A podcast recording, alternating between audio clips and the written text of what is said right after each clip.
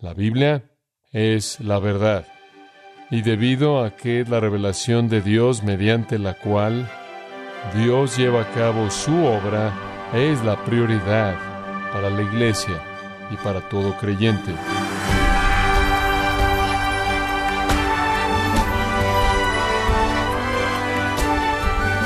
Gracias por acompañarnos en su programa Gracias a vosotros con el pastor John MacArthur.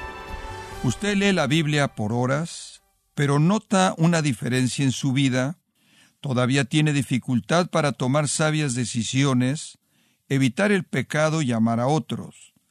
¿Qué es lo que le está faltando? En la próxima media hora John MacArthur le mostrará lo que la Biblia es y cómo esa puede cambiar su vida radicalmente.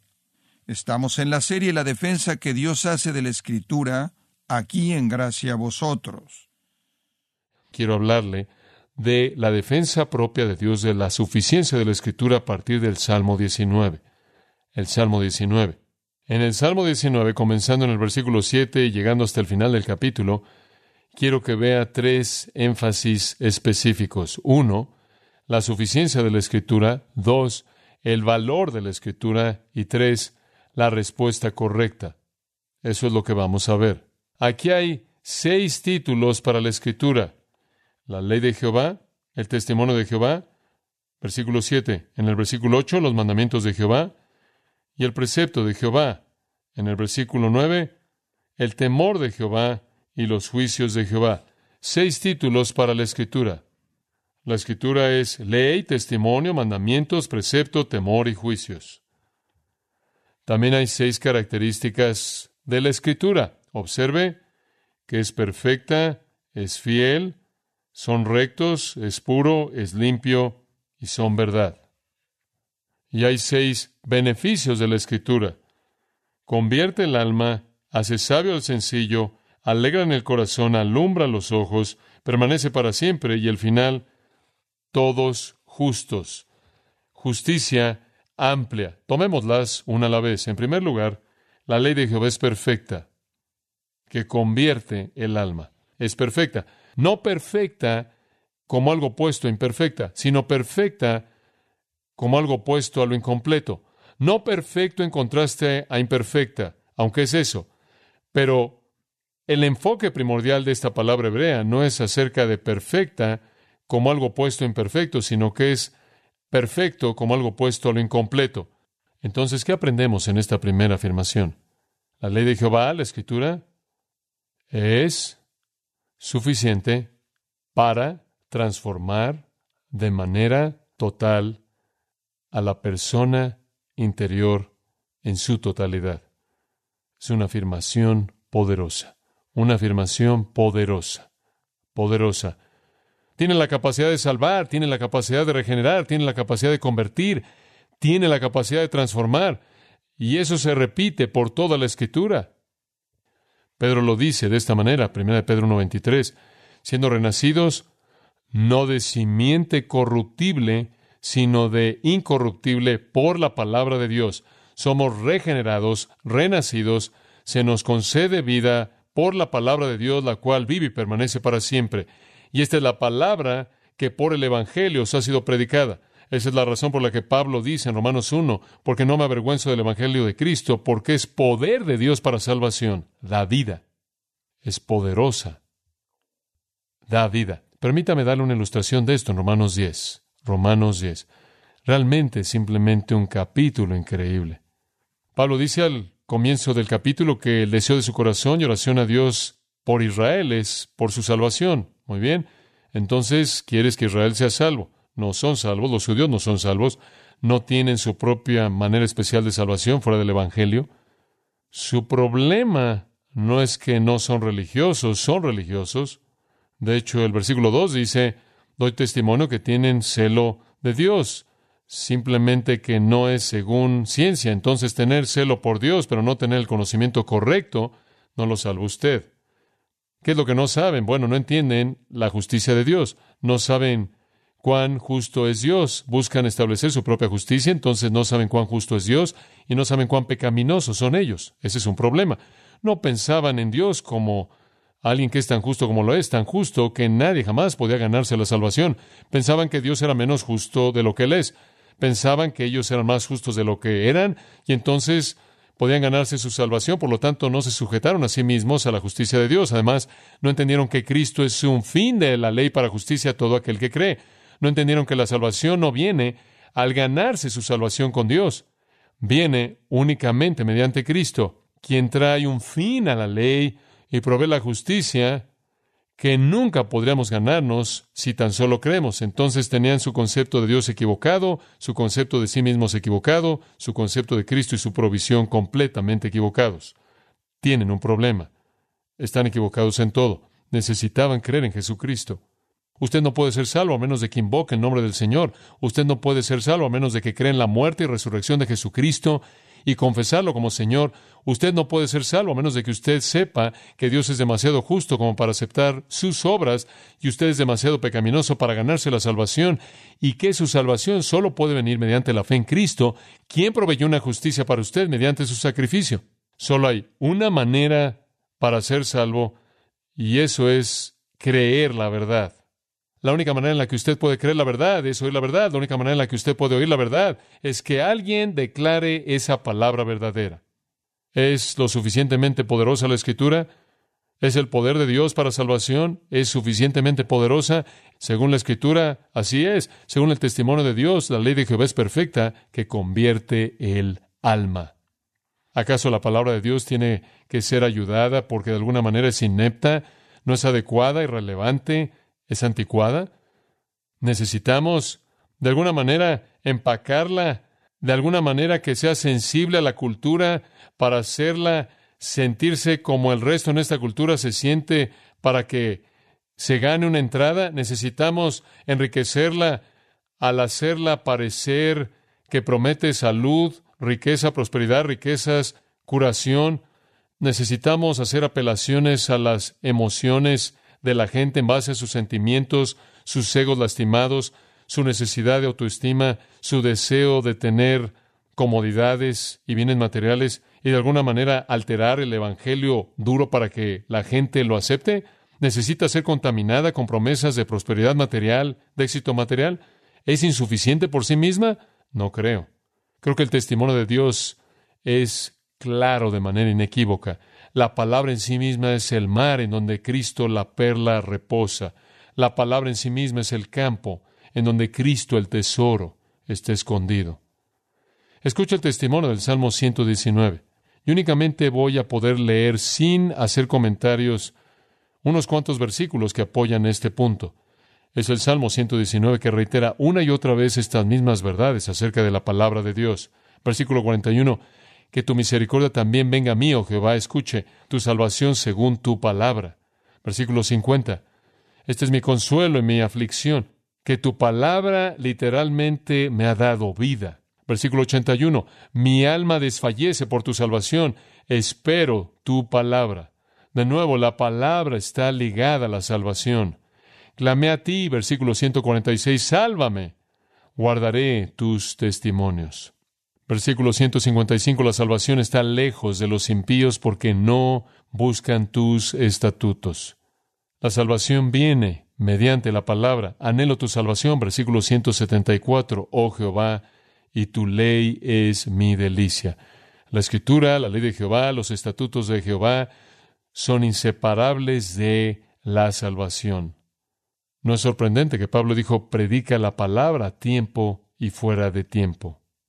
La ley de Jehová es perfecta. Lo cubre todo, suficiente para la transformación total de toda la persona interior. Número dos. Número dos. La ley de Jehová es perfecta que convierte el alma. Escucha esta. El testimonio de Jehová es fiel, que hace sabio al sencillo. Testimonio.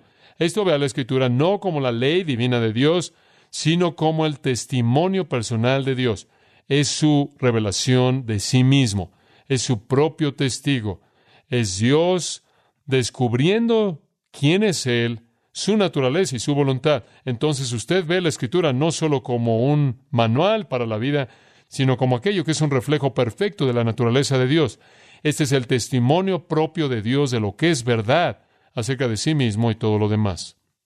Cuando usted lee la Escritura, usted está conociendo a Dios. Este es el testimonio mismo de Dios, su propia revelación de sí mismo. Y como tal, es fiel. A diferencia de otros libros, la Biblia es perfecta. Lo abarca todo, está completa, no necesita nada. A diferencia de otros libros, es fiel. ¿Qué significa eso? No se mueve, es inequívoca, es confiable. En una frase digna de confianza, confiable. Llamé a la Biblioteca Pública de Los Ángeles una vez y les pregunté cuántos libros tenían ahí. Y creo que me dijeron algo así como 25 millones de libros o algo ridículo que estaban ahí o que eran accesibles. Varios millones ahí y eran accesibles mediante otras conexiones con otras bibliotecas. Y simplemente dije algo, algo simpático a la señora con la que estaba hablando y yo le dije, ¿cuántos de ellos son y siempre han sido absolutamente verdad? Ella dijo, esa es una pregunta extraña. Bueno, usted simplemente no quiere trabajar con 25 millones y tratar de encontrar uno que siempre ha sido verdad. Y yo le sugerí que la respuesta era uno, solo uno, y era solo la Biblia. La palabra del Dios viviente siempre es verdad. Es Pedro quien dice una palabra más segura, ¿verdad? Segunda de Pedro 1. Es una palabra más segura, más segura que las señales, las maravillas, los milagros. El mundo, mediante sabiduría, no conoció a Dios. Primera de Corintios 1. No puede llegar a la verdad divina, la verdad espiritual, la verdad eterna. Usted no puede llegar fuera de la Biblia. Entonces aquí está esta revelación maravillosa el testimonio mismo de Dios es absolutamente confiable. Usted puede confiar en todas sus afirmaciones, todos sus principios, todas sus promesas, y entonces, ¿qué hace sabio al sencillo? Me encanta la palabra simple en hebreo. El idioma hebreo es un idioma concreto, no abstracto. El idioma griego tiene muchas abstracciones, pero en el idioma hebreo todo en cierta manera es concreto, todo está ligado a algo tangible. En la palabra sencillo, la raíz de la palabra hebrea significa una puerta abierta, una puerta abierta, porque una puerta abierta no discrimina, ¿verdad? Si la puerta está abierta, todo entra, todo sale, no hay discriminación. Esa es una gran palabra. ¿Alguna vez usted ha oído a alguien decir, bueno, tengo una mente abierta? Bueno, ciérrala, porque usted tiene que decidir qué deja entrar y qué deja salir. Tener una mente abierta no es una virtud. Ese es un paso arriba de ser un torpe. Presente un veredicto acerca de algo. Es como la gente que dice, soy un agnóstico con gusto, del griego uno que no sabe. No saben. Ellos dicen, soy un agnóstico. Usted oye a la gente decir eso. ¿Sabe usted cuál es la palabra latina para agnóstico? Ignoramos. ¿Usted oye a alguien decir, soy un ignoramos? ¿En serio? Usted tiene una puerta en su casa y la razón por la que tiene una puerta en su casa es para mantener afuera algunas cosas y dejar entrar otras cosas. Usted quiere mantener el aire fresco adentro, a los hijos y todo lo demás que le pertenece a usted, y usted cierra la puerta para que se mantengan adentro ciertas cosas. Usted emite un veredicto para decidir cuándo la abre y cuándo no la abre. Esa es la razón por la que usted tiene un agujero en ella, ¿verdad? Usted no vive donde vive con su puerta abierta y le da la bienvenida a todo mundo. Usted sería un necio. Es demasiado peligro. Usted hace una decisión que discierne cuando usted cierra la puerta. Y esa es una gran analogía para la mente. La palabra sencillo significa ingenuo, que no discierne, que no está informado. Pero el testimonio de Jehová, la escritura, es confiable y hace sabio al sencillo. Sabio. Hakam en el hebreo. De nuevo, muy diferente que la palabra griega Sofía, la cual es una especie de palabra esotérica que se refiere a la sabiduría. Hakam es una palabra que significa hábil en aspectos prácticos de la vida. Como puede ver, la sabiduría para la mente hebrea no era algún tipo de situación o cosa etérea. La sabiduría era vivir la vida de la manera correcta, producir los resultados mejores y más benéficos, el arte de vivir, dominar el arte de vivir, vivir la vida a su plenitud y de la mejor manera posible. Entonces la palabra de Dios es digna de confianza, es confiable, puede tomar al ingenuo, al que no tiene experiencia, al que no discierne, al que no está informado, al ignoramos, y hacerlo hábil en el arte de la vida. En Primera de Tesalonicenses capítulo 2 hay un versículo en ese capítulo que define la respuesta de los tesalonicenses al Evangelio. Es el versículo 13. Por esto mismo, siempre damos gracias a Dios porque cuando recibisteis de nosotros la palabra del mensaje de Dios, la recibisteis no como la palabra de los hombres, sino por lo que es en verdad, La palabra de Dios, me encanta esto, la cual energeitai actúa en vosotros que creéis. La palabra de Dios controla y moldea su vida y lo hace hábil en el arte de la vida. Esta es la capacidad de tomar decisiones correctas. Esta es la capacidad de ver las cosas como realmente son. Esta es la capacidad de aprovechar los momentos de la vida en la tierra y actuar con una perspectiva celestial y sabiduría celestial para aplicar la palabra de Dios a todo aspecto de la vida.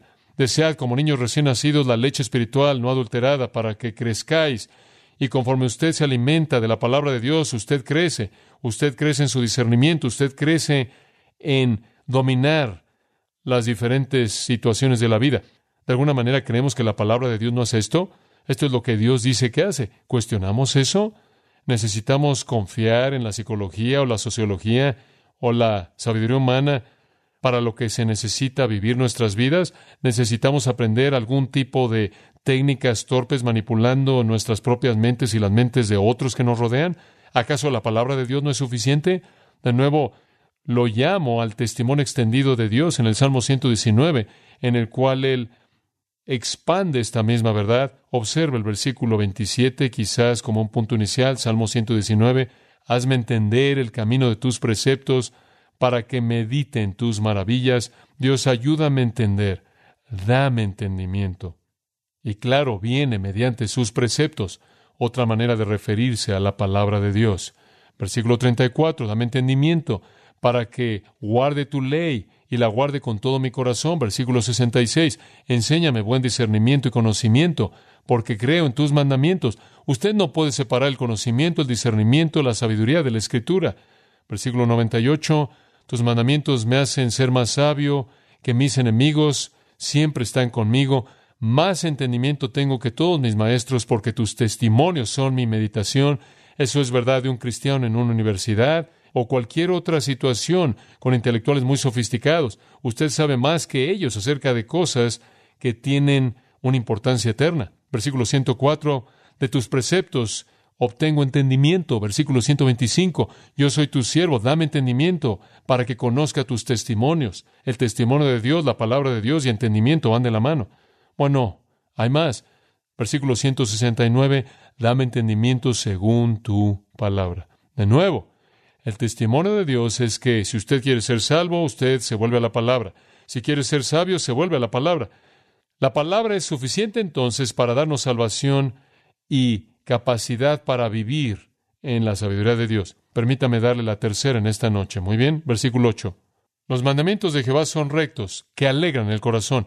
¿A dónde va usted para encontrar gozo?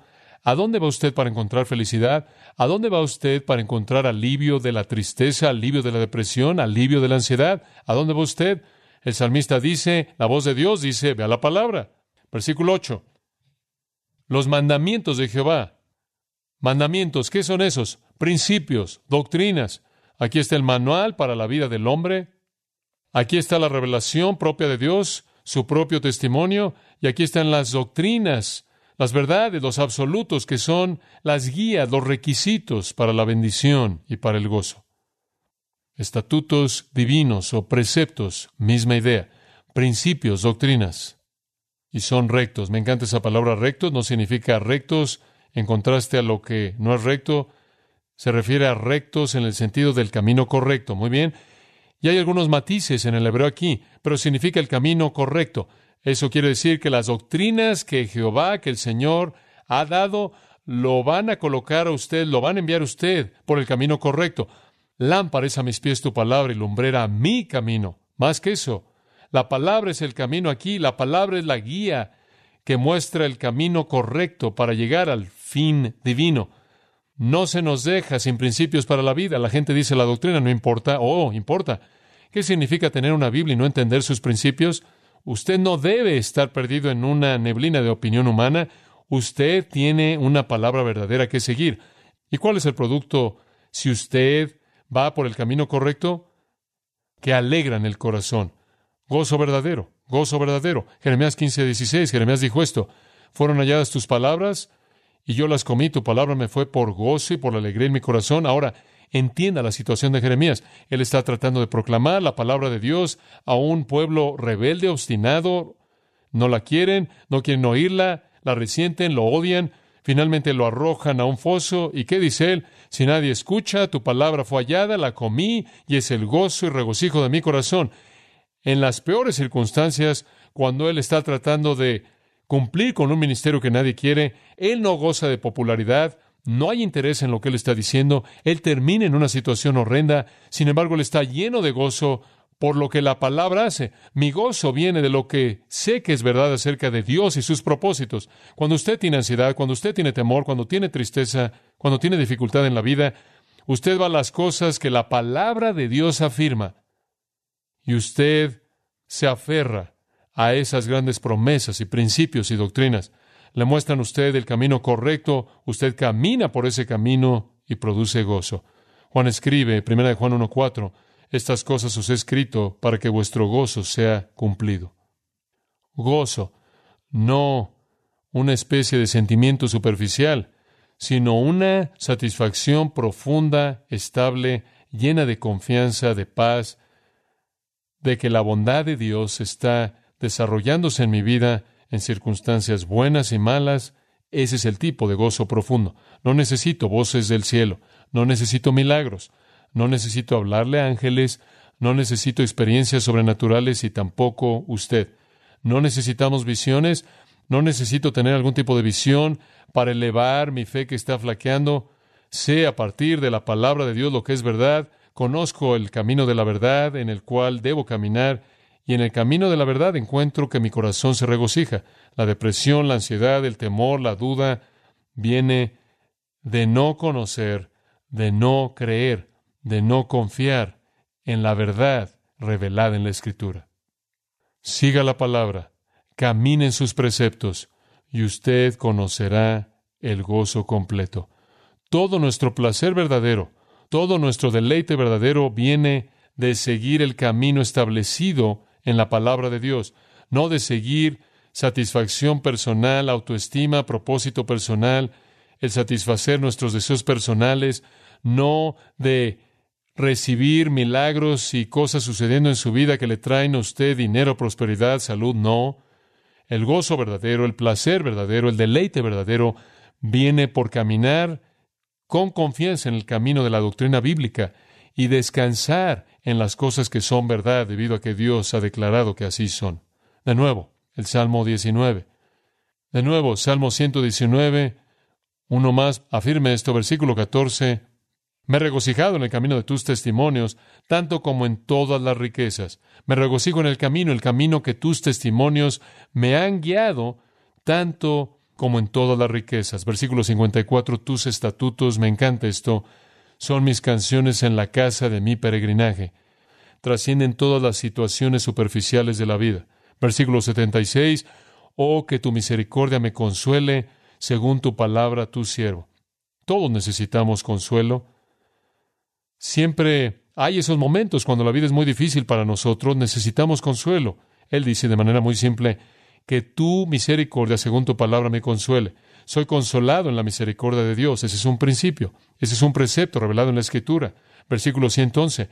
He heredado tus testimonios para siempre, porque ellos son el gozo de mi corazón. Ellos son el gozo de mi corazón. Y en el 114 él dice, que la palabra es su escondedero y su escudo. Entonces la escritura es la fuente del gozo verdadero, de la sabiduría verdadera y la transformación verdadera. Ese es el testimonio mismo de Dios, de su palabra gloriosa. Señor, ha sido refrescante en esta noche regresar y lavarnos a nosotros mismos de nuevo en la palabra, sentir la riqueza y la dulzura de estas grandes afirmaciones en el Salmo 19 y el Salmo 119. Gracias, Señor, por el hecho de que podemos descansar en estas verdades. Y algunos de nosotros por muchos, muchos años lo hemos hecho. Y te agradecemos que por esta palabra muchos, muchos están siendo salvados. Y todos los que son salvos son capacitados en cómo vivir una vida santa y reciben gozo conforme caminan en estos preceptos. Qué regalo es tu palabra para nosotros, para salvar, para santificar. Y para dirigir y guiarnos hacia el gozo real, profundo, permanente, estable, lleno de confianza. Encontramos nuestra vida, nuestra sabiduría, nuestro gozo en tu palabra. Es suficiente, es suficiente. ¿Qué más podríamos pedir? Vida eterna, sabiduría verdadera, gozo eterno. Y eso viene de tu palabra. Gracias, oh Dios, por este gran regalo. En el nombre de tu Hijo. Amén.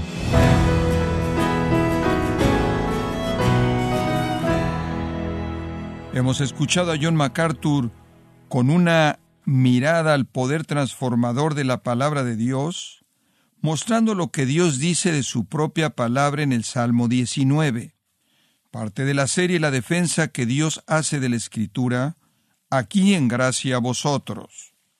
Y quiero recordarle, estimado oyente, que tenemos a su disposición el libro El poder de la palabra y cómo estudiarla, escrito por John MacArthur.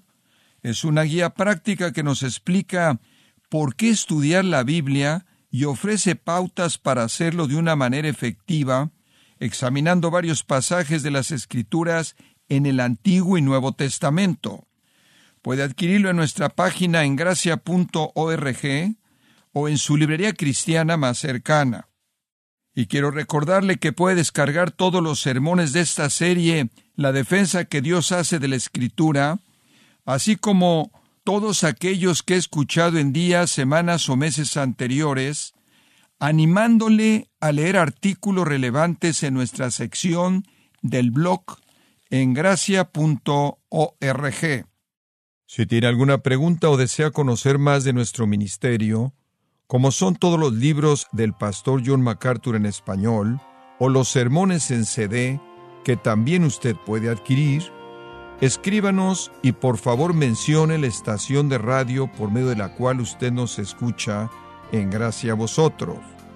Es importante conocer no solo el país y ciudad de donde usted nos escucha, sino también la radio.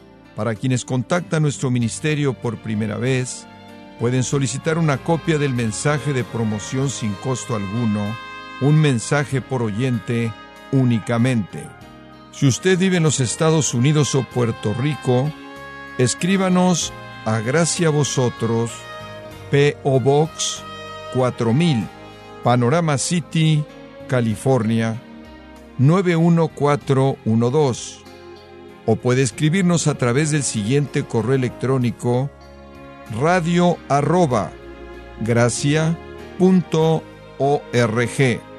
Bueno, en nombre de John MacArthur y el personal de este organismo, queremos darle las gracias por su tiempo y sintonía y queremos pedirle que no deje de orar por este ministerio, como también por la estación de radio por la cual usted nos escucha de lunes a viernes. Este es su amigo Miguel Contreras, invitándola a que sintonice nuestra próxima edición para que juntos continuemos desatando la verdad de Dios un versículo a la vez no se lo pierda, aquí en Gracia a Vosotros.